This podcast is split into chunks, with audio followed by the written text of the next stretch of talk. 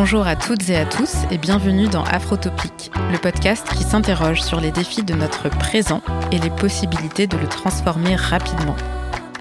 Je suis Mariam Moussanang et vous allez écouter un de mes carnets de notes sonores. Ce sont de courts entretiens que j'ai enregistrés pendant les ateliers de la pensée à Dakar en mars 2022. Dans cette série, je reprends la question du lien, dans le sens de nos solidarités et de nos manières de faire communauté de vivants.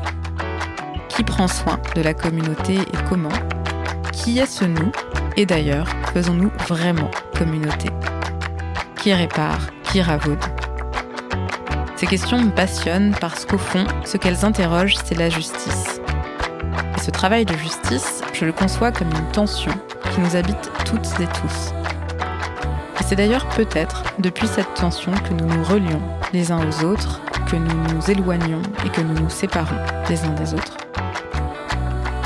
Alors dans cette série, j'ai tendu mon micro à des intervenantes brillantes parce que oui, cette série est presque exclusivement féminine. Pendant les ateliers, elles ont nourri ces questionnements et proposé des pistes de réflexion fécondes. J'espère que cette série de carnets vous plaira. Bonne écoute.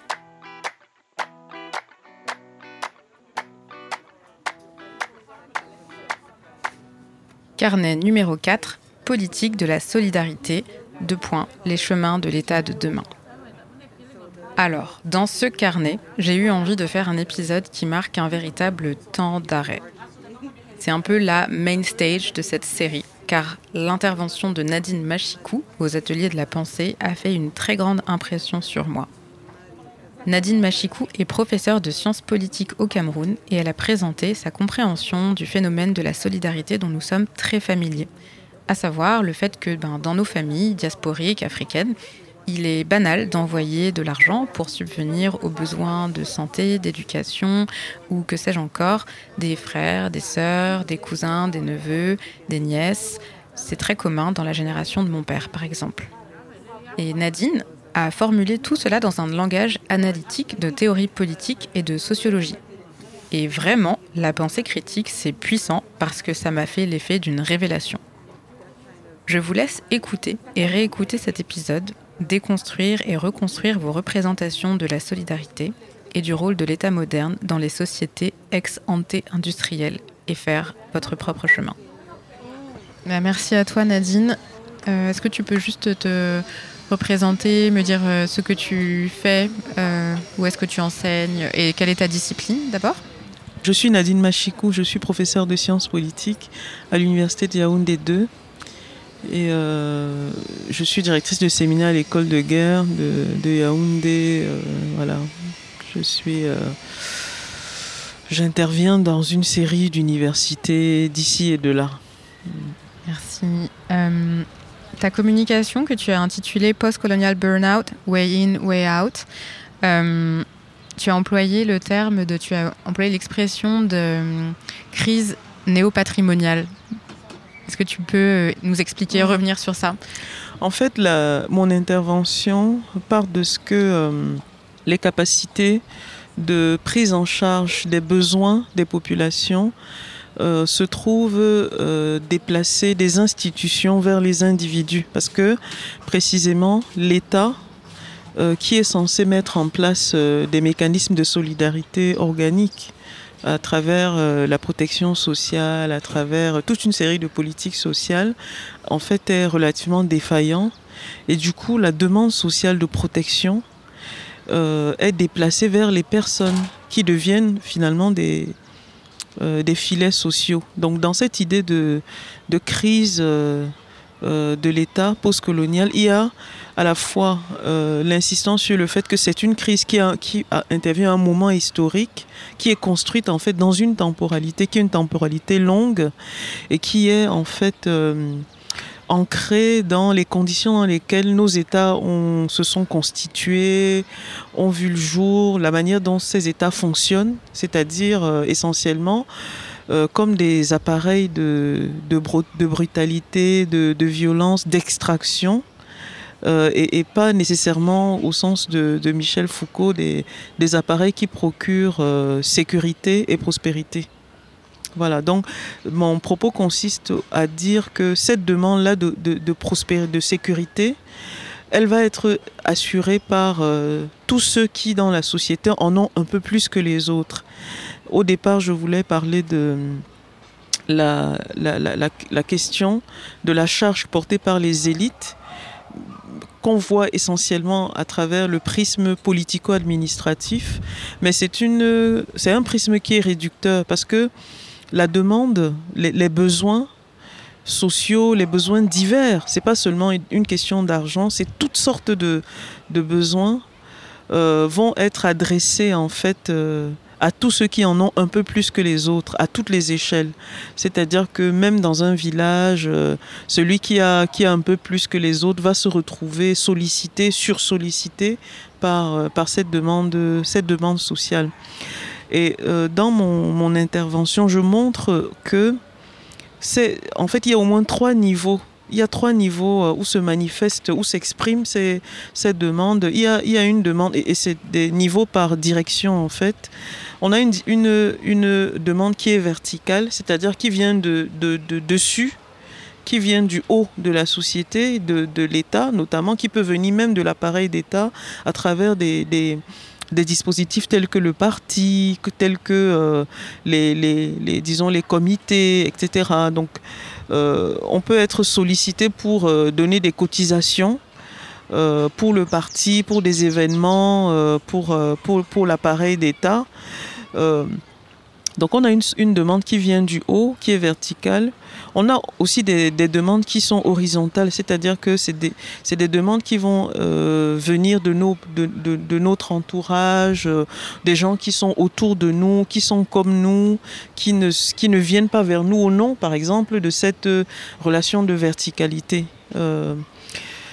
Euh, et euh, en l'occurrence, euh, quand je parlais de, verticalité, imaginez vous êtes un commerçant ou un homme d'affaires, comme on dit vulgairement, on vous demande de cotiser où il y, a une activité pour laquelle, euh, disons, les ressorts, les appareils d'État sont concernés. On vous demande de donner votre contribution. Euh, donc à côté de cette demande-là, il y a la demande qui nous vient en fait autour de nous euh, pour les funérailles, de la part des parents, de la part euh, des voisins, de la part de, par exemple, vous êtes à l'université, vos étudiants vous, parlent de leurs frais de scolarité, vos, collègues, vos collaborateurs, etc. Donc vous êtes en fait sollicité par toutes sortes de besoins qui sont des besoins réels que les gens ont autour de vous. Et enfin, la troisième euh, dimension de cette demande, c'est une demande euh, qui n'est pas qui n'est pas formulée euh, de façon très claire, c'est la demande, ce que j'appelle la demande diagonale, ou le don dia diagonal, c'est-à-dire qu'on va donner, mais pour, les, pour les ancêtres, ou, ou pour, euh, le, disons, les ressorts pour des raisons un peu religieuses, et là aussi avec une, une économie, c'est-à-dire qu'il y a une, économie religieuse qui fait que, euh, bon, euh, par exemple, on va construire, on va faire des dons à, au pasteur, au, à l'imam, etc., où on va, on va investir dans la construction des infrastructures religieuses, où on va faire, y compris des sacrifices pour ceux qui sont animistes, et, tout cela s'inscrivant dans l'idée que ce don, euh, ben, qu'il va nous revenir quelque part, puisqu'on donne pour euh, espérer protection, euh, faveur, grâce, etc. Donc voilà un peu. Et donc tout ceci, le, poids en fait, puisque c'est une demande qui est diversifiée, c'est une demande dont les, les, acteurs sont extrêmement étendus. Et donc, mon, propos consiste à dire que cette demande-là, elle finit, puisqu'elle pèse en fait sur euh, un des segments de la société et qu'elle est lourde à porter. On parlait ce matin de la question de la solidarité. Et on voit comment euh, le lien, le lien euh, que qu'on qu peut avoir avec euh, la société, avec sa famille, avec ses voisins, avec ses collègues, que ce lien-là, peut être un lien pesant, c'est-à-dire que cette demande, elle est, euh, elle est infinie et qu'à un moment donné, ben, les gens, ils ont un peu de mal à faire ce que euh, l'État, en fait, euh, en principe, devrait faire à titre principal. Ceci ne remet pas en cause, d'abord, ceci ne pose pas la question de la solidarité des sociétés africaines comme étant des sociétés solidaires, etc.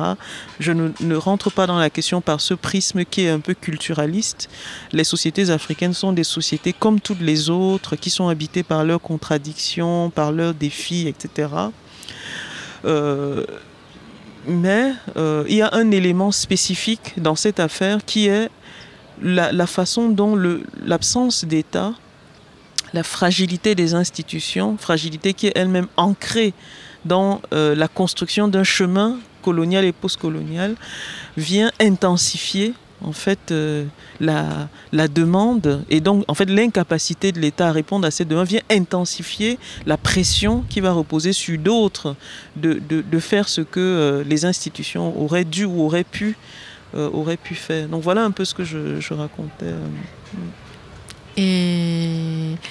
Cette, euh, enfin, ce phénomène que vous observez, est-ce qu'on peut dire qu'il est récent, nouveau ou comment est-ce que comment est-ce que vous le situez dans le temps? Est-ce que c'est quelque chose qui a, qui a toujours eu cours ou, ou bien est-ce qu'il y a une, une pression qui, est, qui s'accroît de plus en plus et qui, de, enfin, qui se manifeste socialement et qui pèse particulièrement depuis peu de temps sur les épaules de ces segments intermédiaires que vous avez appelés segments intermédiaires de la société?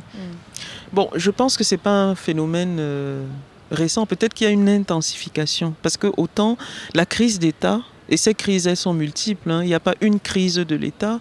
Il y a des, séquences historiques qui sont marquées par euh, des moments de tension. Si on prend par exemple euh, les années 80, où euh, avec la crise sur le marché des matières premières, les capacités de l'État-providence vont être atteintes et donc l'État va être de moins en moins, par exemple, en capacité de donner un emploi. Vous savez sans doute que le modèle de protection euh, chez nous, le, dans beaucoup de pays africains, c'était un modèle social, de sécurité sociale basé sur l'emploi. C'est-à-dire que l'État protège en donnant des emplois.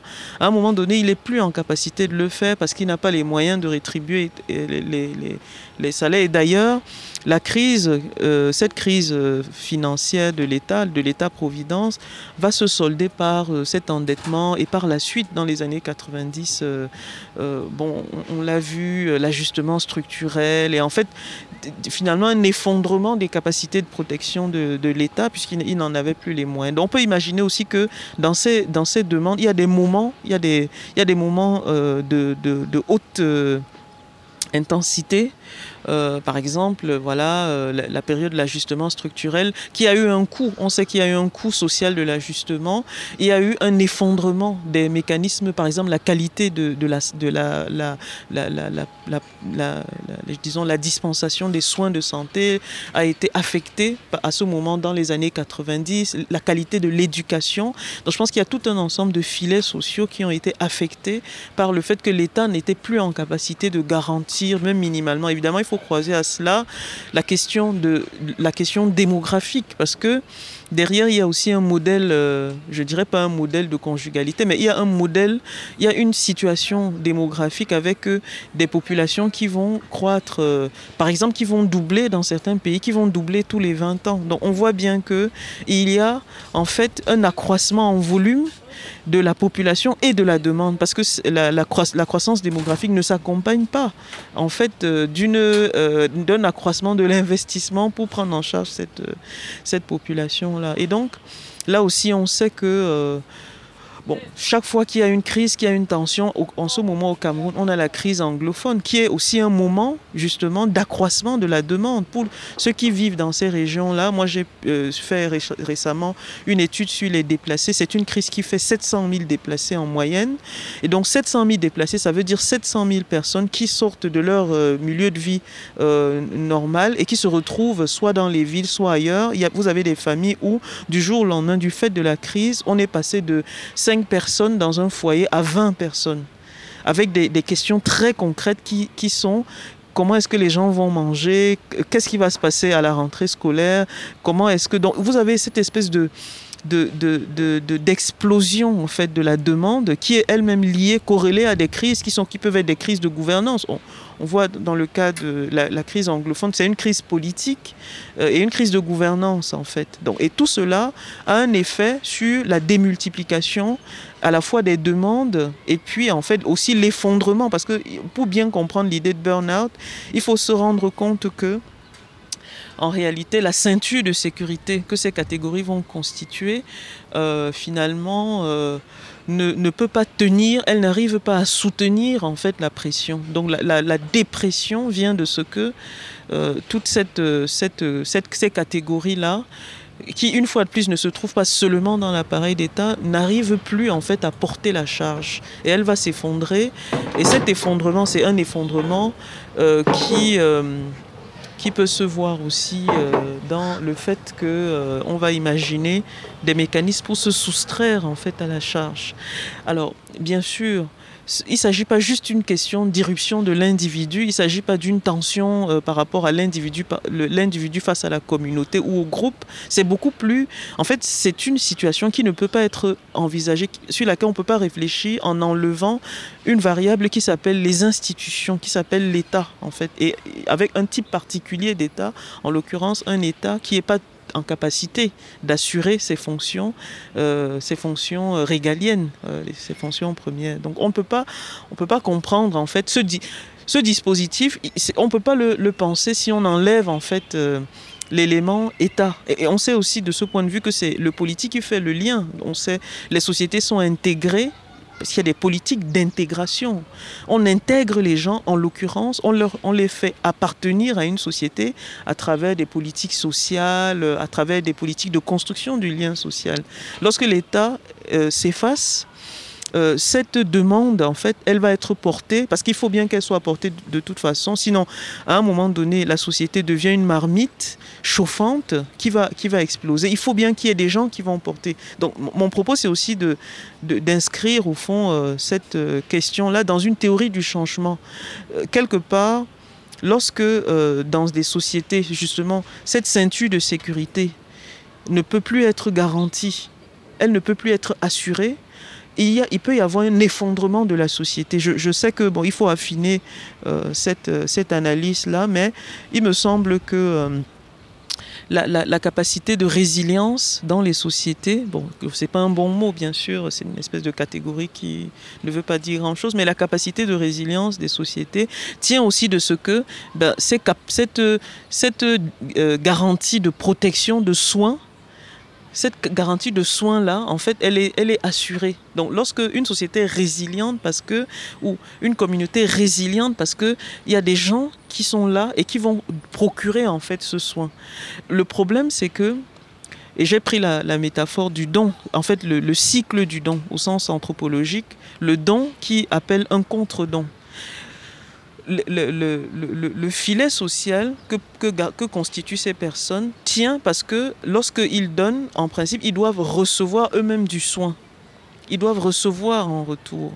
Bon, ce n'est pas vraiment un schéma clientéliste, c'est-à-dire que dans euh, la figure de l'État postcolonial, une des gouvernementalités spécifiques, c'est le clientélisme, c'est-à-dire l'organisation, la structuration de la société autour de patrons et de clients est fondé sur des transactions, c'est-à-dire que je vous offre loyauté, respect, etc. Et en retour, vous pouvez me donner un emploi, vous me donnez de l'argent, etc. Le problème, c'est que, en fait, cette relation clientéliste est elle-même garantie par des rétributions que les patrons reçoivent. Par exemple, ces rétributions sont liées à leur capacité à s'insérer dans l'appareil d'État et à obtenir parce qu'ils sont légitimes sur des territoires donnés, euh, des postes, etc., des, des mandats politiques. Mais on n'est pas dans cette, ce cas de figure. On est dans le cas de figure où, en fait, les gens qui, sont, qui vont s'insérer dans la relation de demande et de don ne sont pas nécessairement euh, animés par. Je dis, il n'y a pas à, l'issue un horizon qui est un poste, etc. C'est pour ça que je disais que cette demande peut même s'adresser à l'échelle des communautés à la personne qui a la plus belle maison du village, qui peut lui-même, pour s'en sortir, pour pouvoir donner, demander à ses enfants qui sont en ville, etc. Il, doit, il a lui-même aussi des gens qui qui lui procurent ces, ces moyens, euh, ces moyens de prendre soin. Donc, en fait, les sociétés vont euh, être confrontés à euh, cette forme d'incapacité finalement à faire tenir cette ceinture et, ça va se voir et je, je, dirais ça peut se matérialiser aussi à travers des, des crises euh, sociopolitiques. Je prends un exemple précis. Les émeutes de la faim, les émeutes de la faim peuvent être envisagées comme un moment spécifique de tension où ceux qui ont besoin de manger, de, etc., ils, ils ne trouvent pas. Il n'y a pas d'issue n'y a pas d'issue. Et du coup, en fait, la demande qui pouvait être assurée par euh, les filets sociaux humains, c'est-à-dire tonton, papa, les amis, etc., qui, qui donnent de l'argent, qui donnent des choses, qui donnent des habits, qui donnent la montre, le téléphone, ils ne peuvent plus le faire. Et du coup, on va avoir un débordement finalement de cette demande sur la rue voilà. Cette, cette, cette, demande-là qui pouvait être contenue par l'espace social, euh, l'espace communautaire, le voisinage, etc., elle va se déverser euh, dans l'espace public euh, et parfois appeler en retour de la, de la violence. Voilà. Super, merci beaucoup. Je pensais interrompre l'entretien à cet endroit, mais la conversation était vraiment passionnante. On a continué à échanger en off avec Nadine, et du coup, j'ai essayé de, de, faire une petite transition un peu façon euh, sur ces méthodes de travail. Ça reprend. Et donc, vous réalisez des, des entretiens, des, des mono... Enfin, vous faites... Euh... Oui. Alors, c'est un travail qui repose sur... Euh, des matériaux assez différents. D'abord, il y a les entretiens, bien sûr, où il faut emmener les gens. J'ai commencé ce travail de manière un peu, euh, un peu loufoque, parce que je me suis moi-même trouvé confronté à, cette, situation. Et en, discutant un peu autour de moi, je me suis rendu compte que finalement, il y avait une expérience qui était très partagée par beaucoup de gens. Et donc, j'ai commencé à, à faire des, des, entretiens, à demander aux gens de me raconter un peu le type de demande qu'ils avaient, comment ils s'en sortaient. Parce que la question aussi, c'est pas seulement de voir qu'est-ce que les gens euh, reçoivent comme demande? Comment ils essayent de s'en sortir? Parce que dans cette affaire, la société tient aussi parce que personne ne doit perdre la face. Il faut, il faut que celui qui me demande, il s'en sorte et que moi-même, à qui la demande est présentée, que je m'en sorte.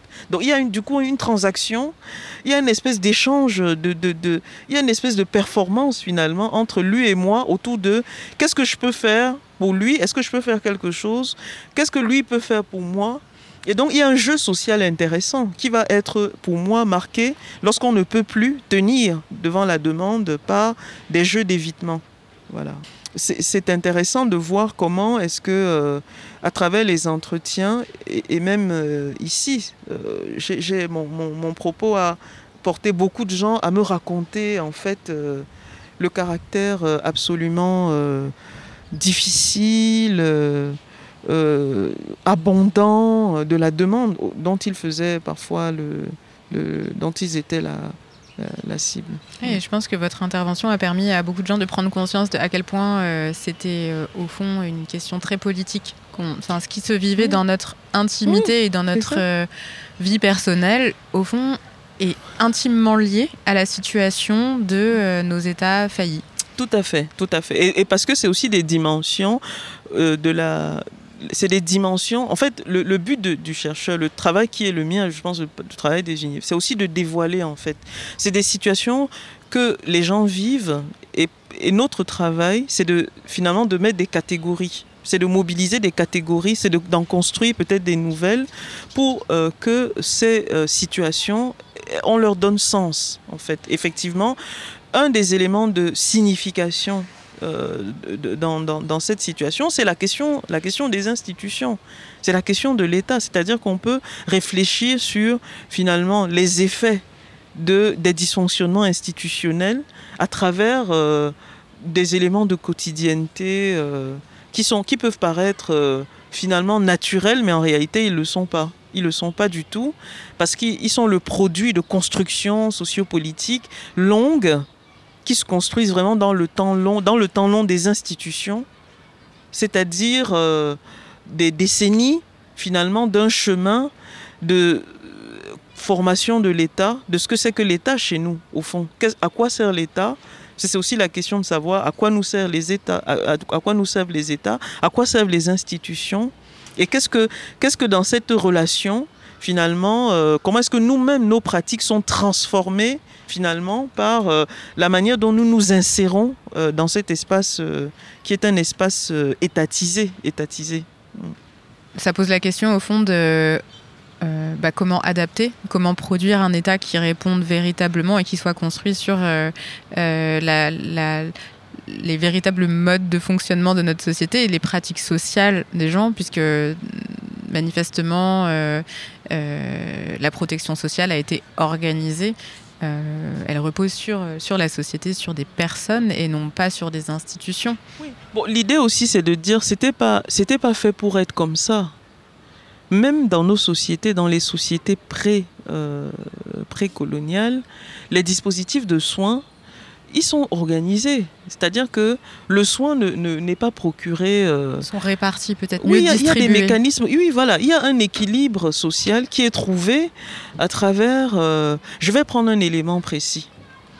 Dans des sociétés où, euh, qui sont des sociétés agraires, voilà, on s'organise pour que on aille faire mon champ, puis on fera le champ de l'autre, puis on fera le champ de, etc. À tour de rôle, il y a cette espèce de mutualisation de la charge qui fait que, en réalité, les gens se trouvent insérés dans des appareils de soins où ils prennent eux-mêmes soin de la communauté. Par exemple, ce mécanisme de distribution du travail peut donner lieu à la constitution d'un grenier du village.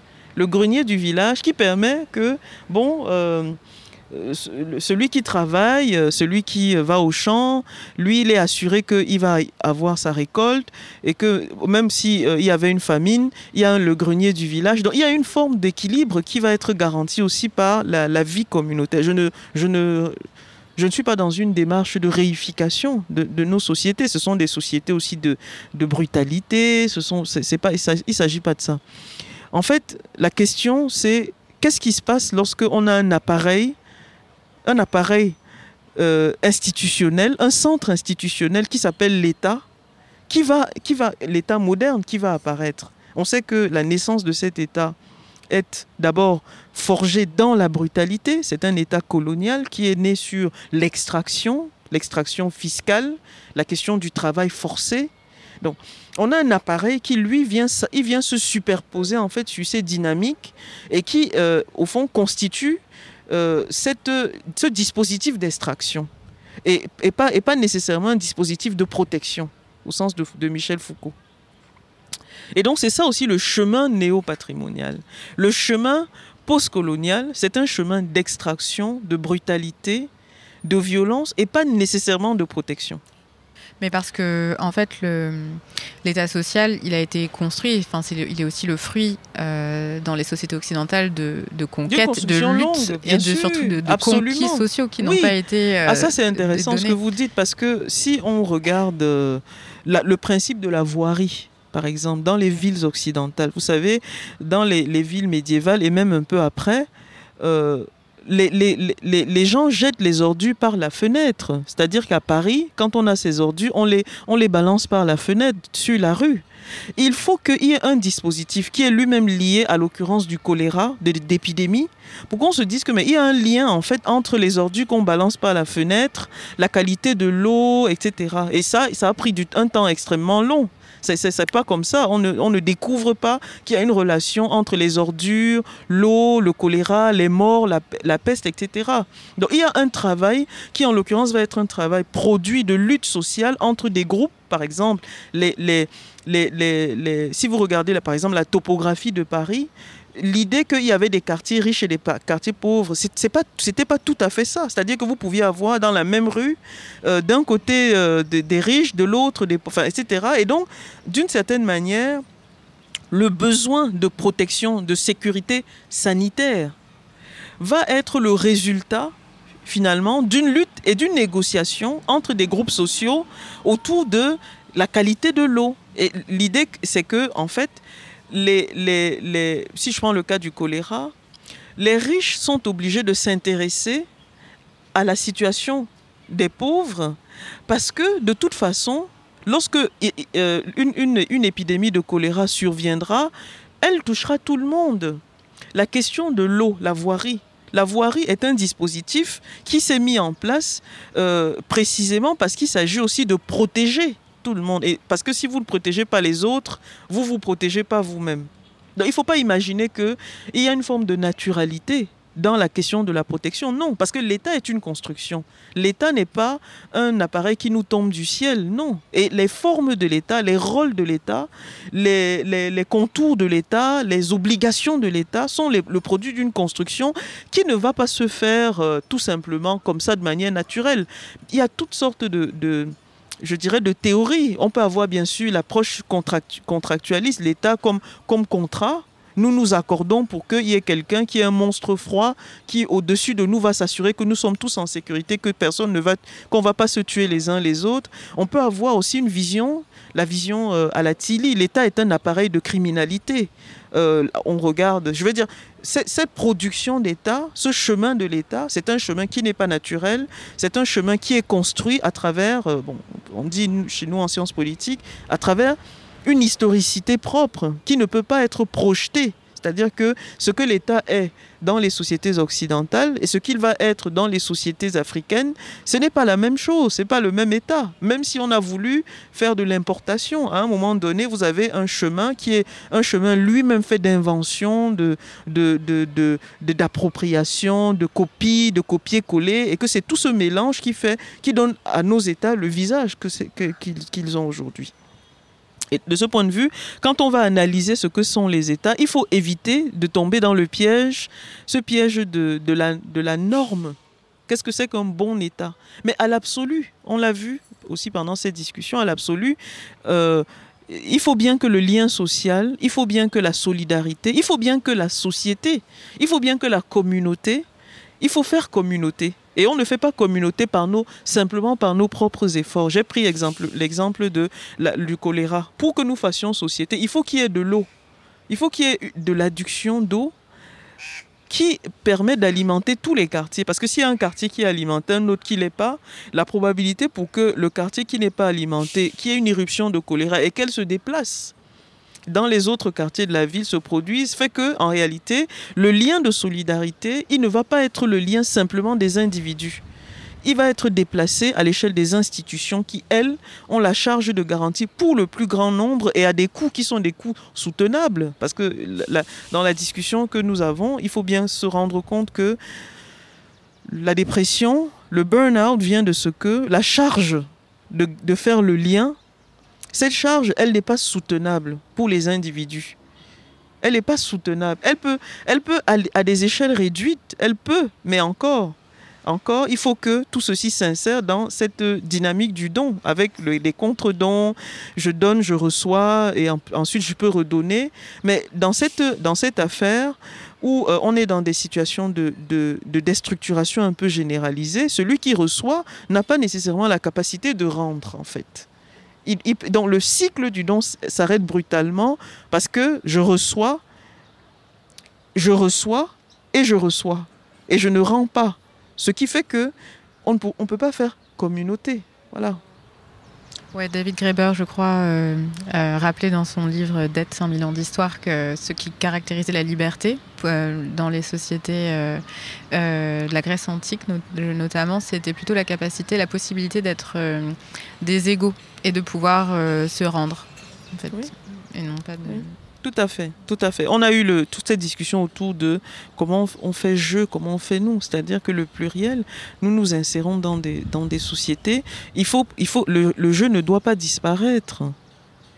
Tout comme le nous doit subsister. C'est-à-dire qu'il y a cette circulation, cette circulation dynamique où les deux se génèrent mutuellement la communauté, la société, en fait, c'est un, un ensemble d'individus. Bien sûr, c'est pas juste la somme des individus. Le lien est plus que cela. C'est juste, c'est plus qu'une association. Il faut qu'il y ait derrière des relations. Ces relations, on le voit parfois, sont des relations qui nécessitent que l'État intervienne pour mettre de l'ordre. Pour mettre de l'ordre. Donc, de toutes les manières, dans cette discussion, il y a la capacité des sociétés elles-mêmes, en fait, à s'auto-entretenir et il y a une dimension du soin qui ne peut pas être procurée par la société. ce soin-là nécessite une, intermédiation des institutions, euh, et en l'occurrence l'État. À quoi sert l'État? C'est aussi à cela, en fait. C'est aussi à construire du lien. Euh, bon, je ne dis pas que ce lien, euh, que, le lien est simplement le fait de l'État. Ce serait trop, ce serait réducteur. Et il, vaut mieux d'ailleurs que la société déborde bien au-delà des frontières des institutions. Voilà. Mais euh, bon, profondément, je, dirais, on parle de cosmologie du lien, mais il faut que le lien permette à la société de, se soutenir. Le lien doit permettre que, en fait, tous les éléments qui constituent le lien, et c'est toute la, discussion au fond, les éléments qui composent le lien, c'est-à-dire tous ces éléments interreliés, ils doivent aussi se, ils doivent subsister dans la relation.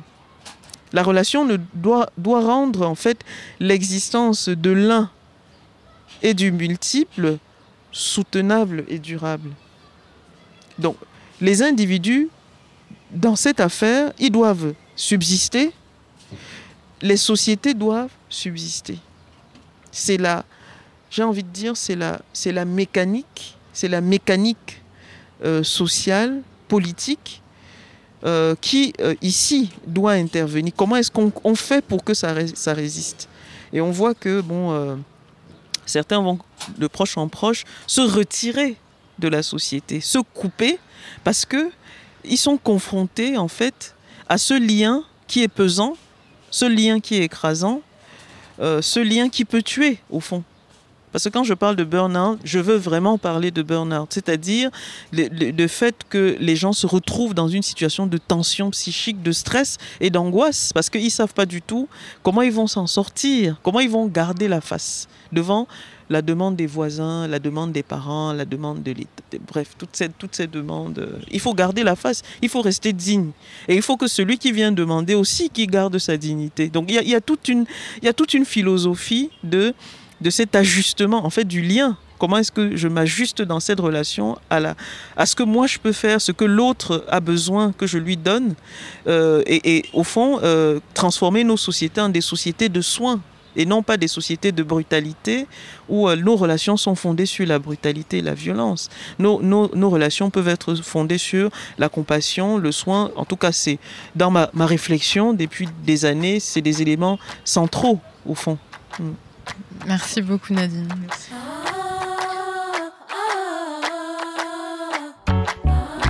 Je ne sais pas ce que vous en pensez, mais à mon avis, ce que nous a partagé Nadine Machikou est assez puissant. Elle nous permet de poser un regard neuf qui historicise et qui politise des pratiques que l'on considère traditionnellement comme relevant du culturel, alors qu'en fait, ben, peut-être pas. On pourrait faire différemment, on pourrait s'organiser mieux de manière à ce que ça ne pèse pas sur les épaules de quelques membres de la communauté. Et ce qui est vraiment fort dans tout ça, c'est que si l'on regarde les pratiques sociales de solidarité sous cet angle, on peut également commencer à envisager de répondre à la demande sociale de manière plus collective, moins individuelle. Repenser l'État, ses fonctions, son rôle et son modèle économique. Je trouve que c'est une question absolument passionnante. Nadine Machikou a ouvert de nombreuses pistes de travail et de réflexion dans cet échange et je vous donne rendez-vous un peu plus tard dans la saison pour approfondir quelques pistes de réflexion. J'espère que cette traversée sonore vous a plu et que vous aurez envie de partager cet épisode autour de vous. Je remercie Victor Donati pour le mixage et Iba El Gizouli pour la musique du générique. À l'écriture, au montage, à la prise de son et à la réalisation, c'est moi, Mariam Tamoussanang. En attendant le prochain épisode, vous pouvez suivre Afrotopic sur les réseaux, vous abonner sur votre plateforme d'écoute favorite et soutenir le travail de production grâce au lien dans la description. À bientôt!